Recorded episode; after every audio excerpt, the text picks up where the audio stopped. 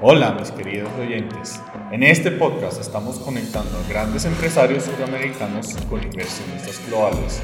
Con ustedes, Mapis Baray de Invierte Suramérica. El día de hoy tengo el placer de entrevistar a una startup que está revolucionando con sus soluciones de automatización financiera. Eh, bienvenido, Johan.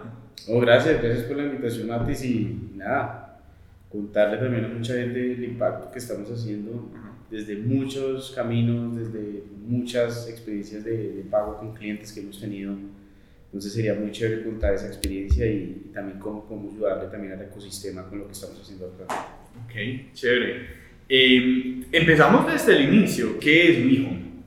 ¿De qué se trata? Ok, WeHome eh, es en este momento una plataforma de automatización de operaciones financieras. ¿Qué tipo de operaciones financieras? La conciliación de pagos de tus pasarelas de pago y tu software de contabilidad o RP o RPI, como se le conoce. Eh, también somos una plataforma que es integradora también de canales de comunicación como WhatsApp, correo electrónico, en donde le puedes exponer a través de un checkout personalizado que nosotros les brindamos a nuestras compañías la posibilidad de que tus clientes paguen a través de WhatsApp y que esos pagos sin importar el método de pago efectivo, tarjeta de débito, tarjeta de crédito. Cuando la persona paga, automatizamos ese proceso y, conciliamos en tu contabilidad, de tal forma que puedas siempre ver quién te pagó, quién no te ha pagado y claramente en términos de la contabilidad, de la cartera, de saber cuánto te deben a nivel general de la compañía, lo puedas ver en tiempo real. Eso es lo que actualmente WeHome es como tal, como compañía. Okay. Eh, ¿Y a quién va dirigido? ¿Empresas grandes, pequeñas, medianas? Ok. Eh, inicialmente es muy chévere también contar un poquito acerca de cómo empezamos. Nosotros empezamos con esta solución eh, hacia condominios y hacia conjuntos residenciales, ¿cierto? básicamente desarrollamos algo para ese nicho y nos dimos cuenta que lo que éramos nosotros era un integrador, que es lo que actualmente me defino o definimos que somos como compañía un integrador entre la pasarela de pago y el software contable y WhatsApp. Entonces, cuando nos dimos cuenta que decimos a un condominio, oye, condominio, usa PayU, usa Mercado Pago, usa una pasarela de pagos para recaudar las cuotas de administración o las cuotas de mantenimiento de condominios. Eh, pues había un, digamos, una barrera de entrada, era el costo, ¿no? Porque pues las pasarelas de pago tienen un costo de transacción y los, que, y los condominios lo que más buscan es ahorrar costos. Entonces, eh, al final, cuando teníamos alrededor de más de 30, 40 clientes en ese nicho, eh, pues nos dimos cuenta de que era una solución que le servía a demás empresas, que incluso personas que vivían en esas residenciales, nos decía, oye, yo sé que esto es para condominios, pero me gustaría usarlo en mi empresa. Eh, y nosotros, no, esto es para condominios y ya. Y, al salirnos de la caja, eh, decidimos hacer un piloto con uno de los empresarios que vivían dentro de esas comunidades, en su compañía. Eh, y fue un total éxito porque le logramos automatizar todas sus facturas y toda su contabilidad cobrando por WhatsApp en una empresa pequeña de seguros. Okay. ¿sí?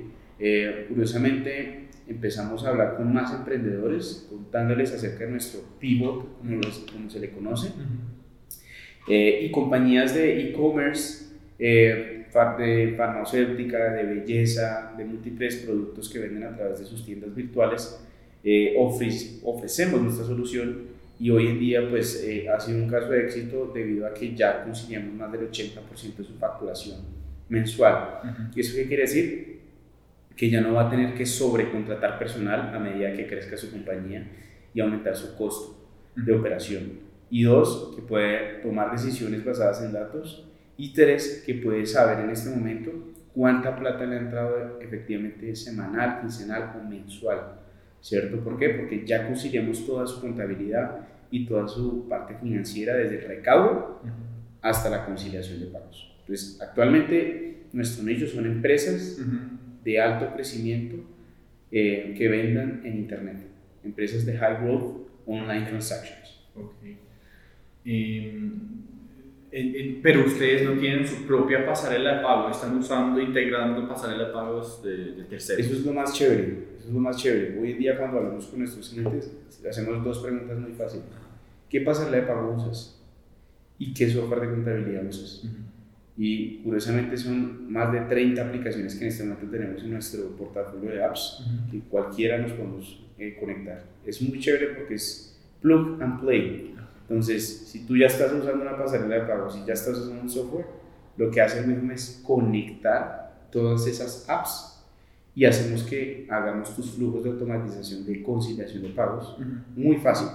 Tenemos escenarios ya predefinidos templates ya, ya predefinidos para que tú simplemente escojas cuáles son los que te sirven y ya puedas automatizar en 5 minutos tu, tu, facturación y recaudo. Ok, interesante. Eh, ¿Y quién es la competencia de ustedes? No sé si tienen a nivel nacional o a nivel internacional. Ok. En este momento nosotros eh, pues hicimos un benchmark mundial acerca de quiénes son los que están haciendo algo lo que queremos hacer. Eh, y lo que hemos visto es que existen múltiples compañías que se dedican hace mucho tiempo a la parte de conciliación, pero de una forma diferente. ¿Y qué es? Y, es que no es 10 veces mejor de lo que hoy Wihun podría llegar a, solucionarle a los clientes. ¿Y por qué lo digo? Porque hay plataformas en donde tú tienes que cargar múltiples eh, Exceles o fuentes de datos para tú hacer reglas y cruzar, ¿cierto? Con nosotros eso ya no existe porque lo que hacemos nosotros es conectarlos a través de flujos y cada periodo de tiempo se van actualizando y se van comunicando entre ellas. Y eso hace que tú ya no tengas que subir nada, sino que ellas mismas ya están configuradas y, me, me, refiero, ellas mismas es a las apps que actualmente usas. Existen compañías en la India que ya están haciendo esto. Eh, curiosamente, por lo menos el 70% de compañías que intentan hacer esto de la forma en la que nosotros queremos, han sido adquiridas eh, en menos de 7 años. Y eso es un muy buen insight porque esto no es nuevo, esto no es una idea imaginaria, sino es un caso de éxito en múltiples industrias de otros países emergentes en donde el crecimiento de eh, ventas online o online transactions, como se le conoce, pues tiene un crecimiento mucho mayor al de Latinoamérica y hace que en Latinoamérica haya pocos eh, jugadores en el mercado y el mercado esté altamente fragmentado, en lo cual menciona que si está altamente fragmentado, la teoría dice en donde tú puedes y puedes encontrar oportunidades. Existen startups también como Simétrica, existen otras en, por ejemplo, Australia que se llama Reconcile, Reco en India, eh, existen otras, digamos que un foco diferente como Primer en, en UK, pero básicamente lo que nosotros buscamos es hacerlo de forma diferente. ¿Por qué? porque las soluciones actuales son devs para devs. Si no tienes desarrolladores, es muy difícil eh, llegar a tener una aplicación de esto. Con nosotros es distinto porque no tienes que saber desarrollo, sino es no code. Simplemente con una configuración rápida y sencilla, armas unos árboles de decisión, unos flujos, eh, con tus claves y contraseñas de las apps que actualmente usas, las conectamos, le damos play y automáticamente empiezas a conciliar tus eh, operaciones financieras. Ok, entonces es user friendly. Super mega user friendly. Eh, ¿Y actualmente está en el mercado latinoamericano o, o, únicamente en Colombia? Ok, en este momento nosotros eh, lo que más, pues después de nosotros este cambio de customer target o el cambio del cliente que nosotros estamos brindando, eh, lo hicimos hace cuatro meses. ¿sí? antes de, incluso tener, teníamos ya clientes en México, pero de la forma de condominios. Eh, una vez hicimos ese cambio, claramente tenemos dos nichos de mercado en este momento. Nuestra primera etapa va a Colombia, nuestra segunda etapa va a México y, conjunto con Centroamérica. Centroamérica es un mercado que nadie mira, tiene más de 55 millones de personas, eh, en donde también está en alto crecimiento las tiendas virtuales, también están en el crecimiento los marketplaces, los, software as a service. Eh, y lo que más queremos es atender a eso, esa población de Panamá, República Dominicana, Puerto Rico, donde actualmente pues, yo me encuentro basado, Nicaragua, y son países, digamos, que eh, lo que más buscan es crecer eh, y pues van a tener el mismo problema que todos cuando en Colombia tenemos múltiples apps y tenemos que todo llevarlo a una conciliación en un software contable. Eh, um, el, el, el, problema es global, eh, es algo que quiero comentar, pero lo que nosotros queremos es, antes de, pues obviamente, correr, hay que gatear.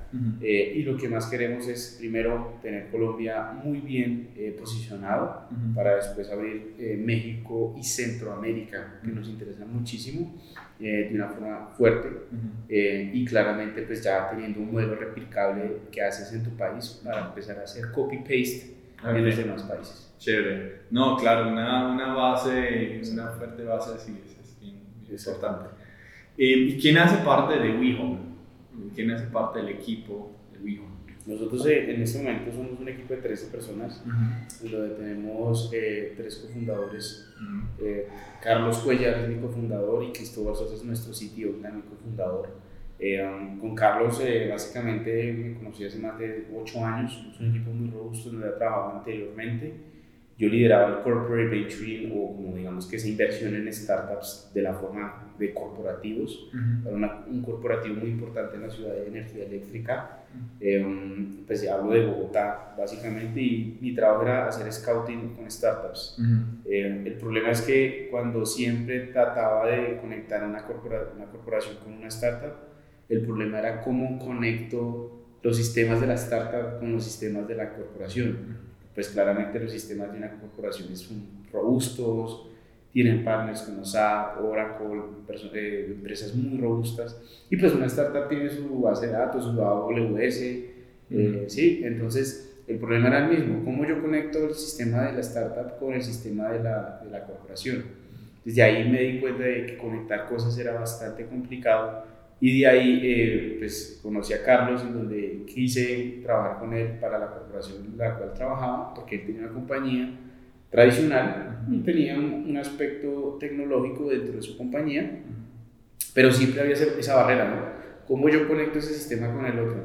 Porque eran eh, desarrollos internos que se debían hacer, teníamos que contratar personas para que estuvieran en el monitoreo, de esas conexiones, por ejemplo, si queríamos eh, unir pagos con los pagos de la corporación, conciliar esa información era bastante compleja y yo dije, eh, me di cuenta que conectar cosas es bastante complicado. Y en Estados Unidos, el API Economy, lo que se le conoce como el API Economy, es que cualquier compañía de SaaS o aplicación web en este momento tiene que tener la capacidad de tener una API abierta para colaborar con otras apps, ¿cierto?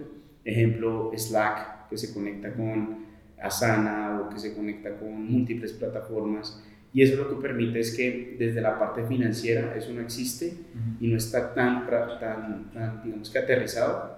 Eh, y eso es lo que queremos buscar con Carlos y Cristóbal, que la parte de APIs, desde la parte financiera, como lo es el Open Banking, en donde los bancos puedan abrir una API para que tú puedas conocer los movimientos o los comportamientos de las personas, eh, claramente pues para mejorar sus procesos, eh, pues hace que actualmente en Latinoamérica sea muy informal ese tema y es digamos que nuestro propósito como equipo, ¿sí? Desde que nos dimos cuenta de que conectar una corporación con una startup eh, simplemente un proceso muy fácil, lo llevamos a un nicho de mercado que eran los condominios y después nos dimos cuenta que había mucho más grandes mercados. Eh, que esos. Eh, y pues desde ahí nos conocimos y, formamos ya un equipo de producto, de growth y claramente de, tech para llegar a, a, ejecutar esto de forma más rápida. ¿sí? Eso es básicamente el equipo de... Ok, chévere. chévere. Em, ¿Y cómo es el lifetime value de los clientes que están manejando en ese momento? Eso es una muy buena pregunta. En este momento, algo que quiero comentarte es que una vez de que tú ya puedas conciliar tu operación financiera, como la, como la conciliación de los pagos de tus pasarelas, pues a medida que vas creciendo cada vez vas, vas a necesitar más de Wijo. Nuestro lifetime value es muy bueno, es porque si las empresas crecen, nosotros crecemos más. Nuestro modelo de negocio viene empaquetado con bolsas de operaciones de conciliación. ¿Y qué quiere decir eso?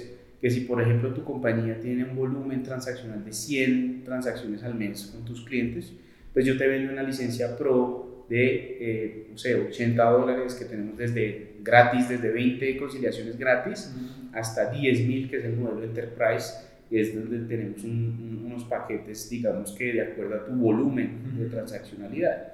Entonces, si tu empresa crece, nuestro lifetime value crece, ¿cierto? Pero como es una economía de escala, cada vez más el costo por conciliación o operación en nuestra plataforma, son como eh, tareitas, tú vas escuchando, ¿cierto? Eh, va a ser menor a lo largo del tiempo. ¿sí? Entonces te va a salir más barato por unidad, pero el precio va a ser alto porque pues vamos nosotros cada vez más a exigir nuestro sistema para ti, eh, pues digamos que conectando ilimitadamente múltiples apps y cada vez más vamos a conectar más apps porque van a salir más en el mercado, eh, apps para fraude, apps para, no sé, validar información de financiera, scoring crediticio.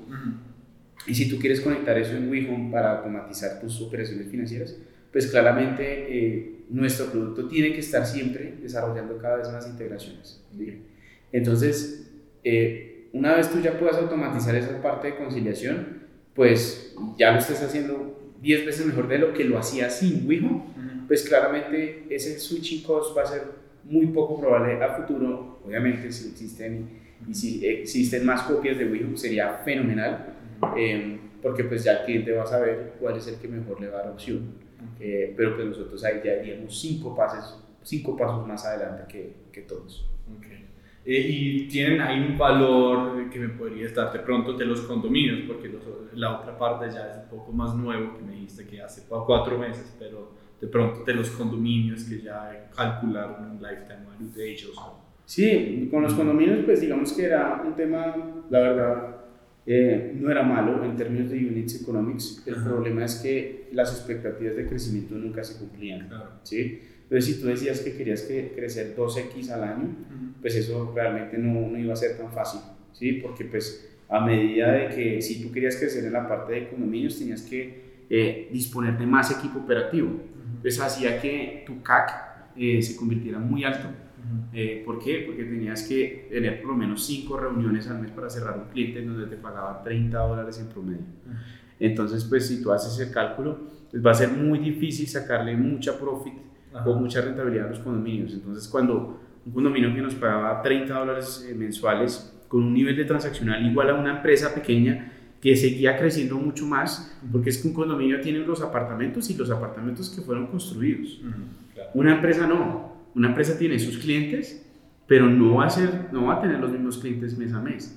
Siempre va a tener más clientes a final de año, siempre va a crecer, como las startups lo hacen, ¿cierto? Entonces, si tú comparas un condominio que tiene 30 departamentos, pues son 30 conciliaciones al mes, versus una compañía que empieza con 30 clientes, a final de año va a tener 100 o 200 clientes. Entonces, si tú calculas ese lifetime value versus el otro, pues va a ser mucho mayor. Y es por eso el cambio que hicimos. Okay. Eh, ¿Y cómo es el, el, modelo de negocio de WeHome? Eh, ¿Cómo funcionan sus transacciones? Ok, nosotros somos un SaaS, somos un software as a service. Tenemos paquetes desde una licencia free, en donde si tú empiezas una startup hoy y quieres conectar tu PayU con tu software contable como Sigo o Alegra, hablando en Colombia, lo puedes hacer gratis, ¿sí? que tengas 10, 5 clientes, lo puedes hacer gratis. ¿sí? Pero si tú ya tienes una, una escala de volumen de transacciones, por ejemplo, como con 100 clientes, 200 clientes, 300 clientes, ¿sí? hemos tenido en este momento startups e-commerce que tienen más de 700, 800 clientes. Eh, ¿Por qué? Porque sabemos cuántas facturas envían. ¿sí? Eh, ya tienen planes de por lo menos 500 dólares. Entonces son licencias free, licencia basic, professional y enterprise. ¿sí? Esos son nuestros cuatro planes hoy que dependiendo del número de transacciones que tú tengas, eh, va a depender el precio de Wimo mensual. Y adicionalmente nosotros manejamos unos partnerships con las pasarelas de pago, en donde yo les menciono, mira, yo ya tengo cinco pasarelas de pago acá, si tú me das unas tarifas mucho mejores a las que yo ya tengo acá, eh, y yo logro convertir de clientes a que se pasen a tu app, eh, tú me das una comisión por ello y no pasa nada. ¿sí? Eh, de igual forma, esto lo hacemos, digamos que, eh, para poder, digamos que, aumentar un poquito más esos, esos modelos de negocio que podemos empezar a, experimentar. Pero hoy nosotros sabemos que nuestro core son licencias anuales o pagaderas mensuales, dependiendo del número de operaciones o transacciones que tengas tú al mes. Ese es nuestro modelo de negocio. Ok, chévere. Eh, ¿Y cuál ha sido el mayor logro de Vijo? Ok, el mayor logro de WeHome, eh, diría yo, es que, bueno, La verdad han sido muchos. Eh, en esto del emprendimiento, eh, cualquier cosita pequeña te, te, aumenta la motivación y, y, eso hace muy chévere el proceso. El logro de Wijo es que, y diría yo, el, de todo el equipo, fue cuando logramos que una persona pagara por WhatsApp. ¿Sí? Um, ¿Y esto qué significa? Y es que eh, suena sencillo, ¿sí? que la gente vea un link de pago en su WhatsApp y pueda pagar. Eh, por ejemplo, la cuota de administración, que era lo que ah, inicialmente hacíamos. Eh, y cuando pagó, automáticamente conciliamos ese pago en la contabilidad del edificio. ¿sí? Eso no existía, eso no se podía hacer antes, no había nadie que lo estuviera haciendo. Y cuando logramos que la persona pagó, sin nosotros hacer ningún tipo de onboarding, sin decirle, oye, mira, esta es la nueva app para poder pagar, nada. O sea, yo creo que eso fue lo más chévere que sentimos porque duramos meses trabajando en mockups, trabajando en prototipos, en flujos, en cómo conectamos esto, conectamos A, B y C. Y cuando la persona pagó, automáticamente dijimos, esto sí funciona, lo logramos. Y, y, puede ser muy simple, ¿no? Porque uno diría, bueno, pero ¿cuántos clientes tienes? ¿Cuánto alcanzaste en revenue? Sí, eso, mucha gente lo ve logro así. Pero cuando logramos hacer algo que la gente quiere, eso dice mucho que el esfuerzo, todo que hiciste atrás, funcionó. para mí el logro más fundamental de Wimo fue cuando enviamos el primer pago link por WhatsApp y una persona del común, ni siquiera sabemos cómo se llama, eh, pagó por WhatsApp eh, y yo me acuerdo, el, el, monto fueron 787 mil pesos que pagó y eso se lo consiguiamos al edificio. El edificio fue como, ah, bueno, pagó, chévere. Para nosotros fue, funcionó. No, todo el mundo le decíamos que iba a funcionar y la gente nos ponía muchos peros, porque había gente que decía, no, a mí me llega algo por WhatsApp y me da miedo, ¿qué tal que me estén estafando? Sí, porque es algo como en Latinoamérica, como esa parte. Pero cuando nosotros pudimos probar nuestra hipótesis, dijimos todo lo más chévere que hemos hecho. Chévere, los felicito. Gracias. Eh, actualmente están en una ronda de inversión, están buscando capital para el crecimiento. Sí, en este momento estamos buscando 1.5 millones para levantar nuestro, para terminar nuestro MVP, eh, básicamente, y para llegar a eh, por lo menos 150 mil dólares de facturación mensual a 18 meses y poder llegar a obtener nuestro punto de equilibrio. Ese va a ser nuestro reto de aquí a 18 meses, ¿sí? Eh, de los cuales ya hemos levantado 300 mil dólares. Entonces, pues es algo interesante en este momento para invitar a las personas que quieran meterse a la, a, la oportunidad. Hoy en día, eh, en fondos como Arcon, como Arcángeles en, en, México, ya, ya están siendo parte de nuestro portafolio. Muchos ángeles inversionistas, como los fundadores de Sigo, Software Contable, eh, personas de YC, que es muy loable, que son startups que han pasado YC, creen en nosotros. Y eh, el actor más importante que ha creído en nosotros es Parallel 18, que es la aceleradora más importante del Caribe, en donde pues también hizo parte de nuestra, de nuestra ronda y está claramente eh, ayudándonos claramente a mostrarle lo que es Wigma a demás inversionistas.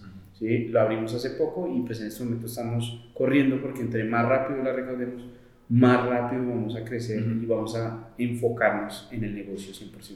Okay, chévere. Eh, de 1.5 millones por cuál market value? 7.5 millones. Por ok. ¿Y quién dio la, la evaluación? Parallel IT nos hizo una inversión de 125 mil dólares por el 1% de la compañía. De hecho, es mayor el CAP. ¿sí? Sin embargo, pues eh, eh, pues nosotros lo que más queremos en este momento, más que eh, el CAP, es claramente esos actores que nos permitan crecer rápido. Claro. Eh, um, y pues consideramos que ese monto va a ser fundamental para terminar nuestro producto, debido a que estamos hablando con clientes que usan SAP, que usan Oracle, y pues nosotros en capacidad de desarrollo estamos sacando dos integraciones al mes. Si tuviera ese dinero, tendría, podría sacar cinco integraciones al mes y podría conseguir clientes mucho más rápido de otros nichos que me generen más revenue por cliente. Entonces, en este momento tenemos un problema de capacidad eh, de tech, eh, en donde pues claramente entre más yo acelere ese proceso, más rápido voy a obtener ingresos. Okay. ¿Y qué tipo de inversionistas están buscando? Okay. Estamos buscando inversionistas que tengan mucha experiencia en la parte de fintech y en la parte, digamos que, de B2B, enterprise en términos de growth. Eh, creemos que el go-to-market es muy importante. Nosotros sentimos que tenemos un Ferrari, pero necesitamos esa persona que nos guíe a saber por qué vía ir. Ah. Eh, y eso es lo más importante que buscamos en este momento, personas que tengan bastante experiencia en growth, marketing, eh, alianzas B2B. Hoy en día nuestra alianza más importante es Consigo, el software de contable más importante del país, tiene alrededor de más de 100.000 clientes. Eh, nos tardó como cuatro meses poder llegar a cerrar una negociación con ellos. Y pues es una alianza que nos va a permitir primero, ellos nos van a vender, o sea, básicamente yo no voy a vender, ellos son muy buenos vendiendo, Ujú. pero yo soy muy bueno desarrollando integraciones. Entonces sí, hay un gana-gana con ese tipo de eh, partners Ujú. eh, y haciéndolo en cada país, Ujú. pues yo voy a tener una, el, el software contable más importante de cada país Ujú. eh, y pues claramente ser el líder del mercado. Ok, chévere. ¿Y cuál es el ticket mínimo? Nuestro ticket mínimo es de 25 mil dólares. Ok, listo. Correcto. Chévere. Em, bueno, hoy en día, ¿qué es V-Home y hacia dónde están proyectándose para los próximos cinco años? Ok. Eh, básicamente, hoy en día automatizamos operaciones financieras entre conciliaciones, entre pasarelas de pago y software contables. ¿cierto?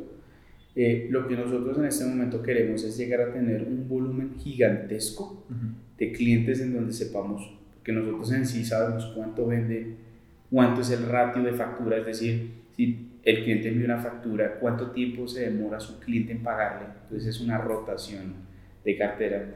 Y todo eso, ese tipo de, de de indicadores financieros queremos explotarlos, por lo menos cuando ya tengamos uno o dos años de operación.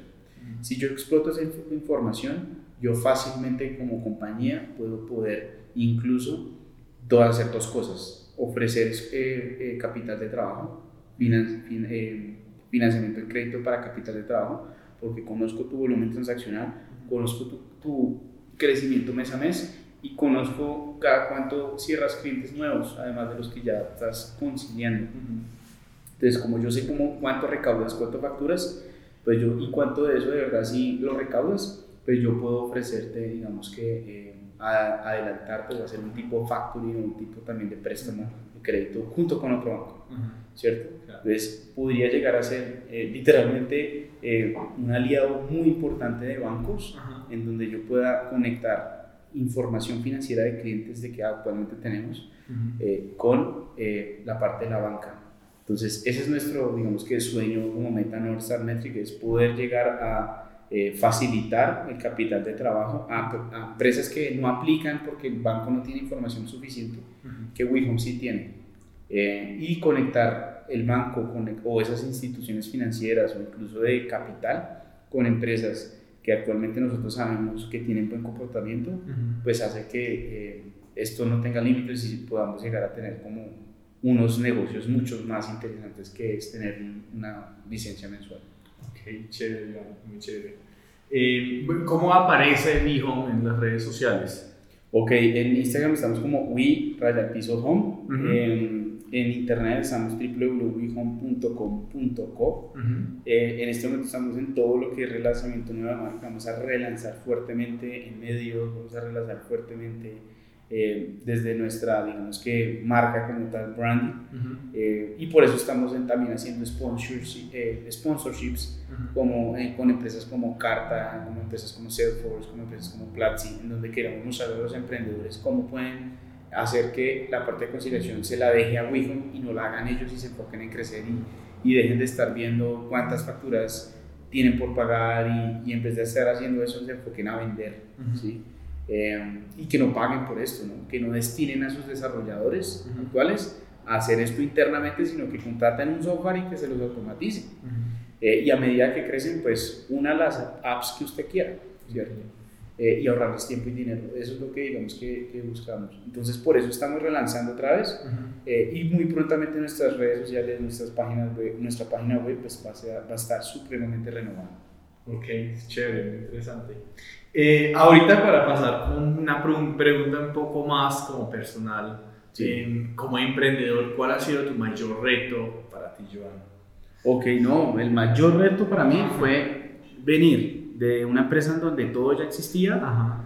eh, en una empresa donde tenía que esperar meses para ejecutar un proyecto, eh, en donde una empresa donde tenía que hacer un proyecto que quedara perfecto, eh, versus llegar a una empresa donde no existía nada, donde tú tienes que crear algo y donde todo al, al principio cuando lanzas va a ser horrible y no va a funcionar. Ese cambio de mindset, de donde todo está seguro, estable, todo funciona y todo tiene que estar perfecto en mucho tiempo, al hacerlo aquí, a toda, salir, aprender, e iterar y pivotear y aprender de los usuarios, fue el mayor reto para mí. Ese cambio, ese choque cultural, digamos que desde la universidad, donde todo tenía que ser planeado, donde todo tenía que ser calculado y tenía que ser perfecto, eh, para mí fue muy duro al emprender, porque siempre me frustraba en donde no funcionaba algo, decía, no, esto no funciona. Eh, pero me di cuenta que aprendiendo y siendo pues claramente resiliente, eh, era mucho más de valor para mí hacer cosas nuevas que hacer cosas que ya existían. Eh, y que pues claramente pudiera lanzar rápido. Cuando yo estaba en la, la, otra compañía era muy inquieto porque yo quería sacar cosas rápido. Eh, vamos a hacer este proyecto, saquemos esto rápido. Y, al hacer, y aquí permitirlo, hacer acá rápido, con recursos obviamente limitados, porque pues obviamente una corporación tiene dinero, una startup no, eh, pues hace que el reto sea supremamente grande y pues creo que ya aprendí en bastante tiempo. Ok, muchas gracias. Eh, como para terminar, eh, ¿qué posibilidades puedes ver del crecimiento de la región latinoamericana? Ok, pues bueno, mira, algo muy interesante es que tenemos una gran oportunidad eh, de ser globales. y de lo que yo he visto desde bajo mi experiencia es que muchas startups de Estados Unidos como tal miran Europa, miran Asia, porque son mercados que es más grande, el tamaño del mercado puede ser más grande y puedan crecer más rápido, etc. Eh, ¿Por qué no Latinoamérica está viendo África, está viendo Europa, está viendo incluso Estados Unidos? ¿sí? Entonces, yo creo que estamos en una fase en donde estamos dejando pensar de que somos el, eh, el Stripe para Latinoamérica, o algo así, ¿sí? somos el, la startup exitosa para Latinoamérica, dejar de pensar así, sino que somos la startup para el mundo, para Estados Unidos, para Norteamérica, para Europa, ¿sí? Eh, y yo creo que hay startups que ya están pensando más grande de lo que antes había. Obviamente si en esas startups que hayan levantado inversión, que hayan logrado vencer esa eh, barrera de mente de que no podemos, de que somos poco, que valemos poco, pues hizo que muchas startups se la creyeran en este momento y que exista una generación una nueva camada de emprendedores latinoamericanos en donde ya eh, tengan fuerza y puedan de tú a tú competir en una empresa de otros países. ¿sí? Eh, y yo creo que en este momento desde Brasil, que pues eh, hace poco que estuve ahí, ver ese pensamiento de Brasil de que la TAM no es el único mercado, sino que hay muchos más mercados en el mundo pues yo creo que le abre la mente a uno y dice, estamos pensando muy, muy todavía muy pequeño. Entonces, ahorita en este momento diría yo que eh, Sudamérica o, Latinoamérica está pensando global. Y eso es algo que muy bueno porque los fondos van a detectar esa ambición eh, y van a estar dispuestos a apostar a esos emprendedores latinos, en donde ya hubo una camada antes, pero que están haciendo una nueva que quiere ser más grande que la anterior. Ok, muy interesante esa reflexión. Muchas gracias, Joan. Sí. No, y pues nada, gracias a ustedes por, la invitación y estamos atentos para trabajar ahí lo que necesiten. Este ha sido un capítulo más de Invierte Suramérica. Gracias por escucharnos y están pendientes de la siguiente entrega de nuestro podcast, donde conectamos a grandes empresarios suramericanos con inversionistas globales si nuestro contenido les parece de valor, haznoslo saber por nuestra página web inviertesuramerica.com o por nuestras redes sociales como Invierte Suramérica y están atentos a nuestro contenido. Chao.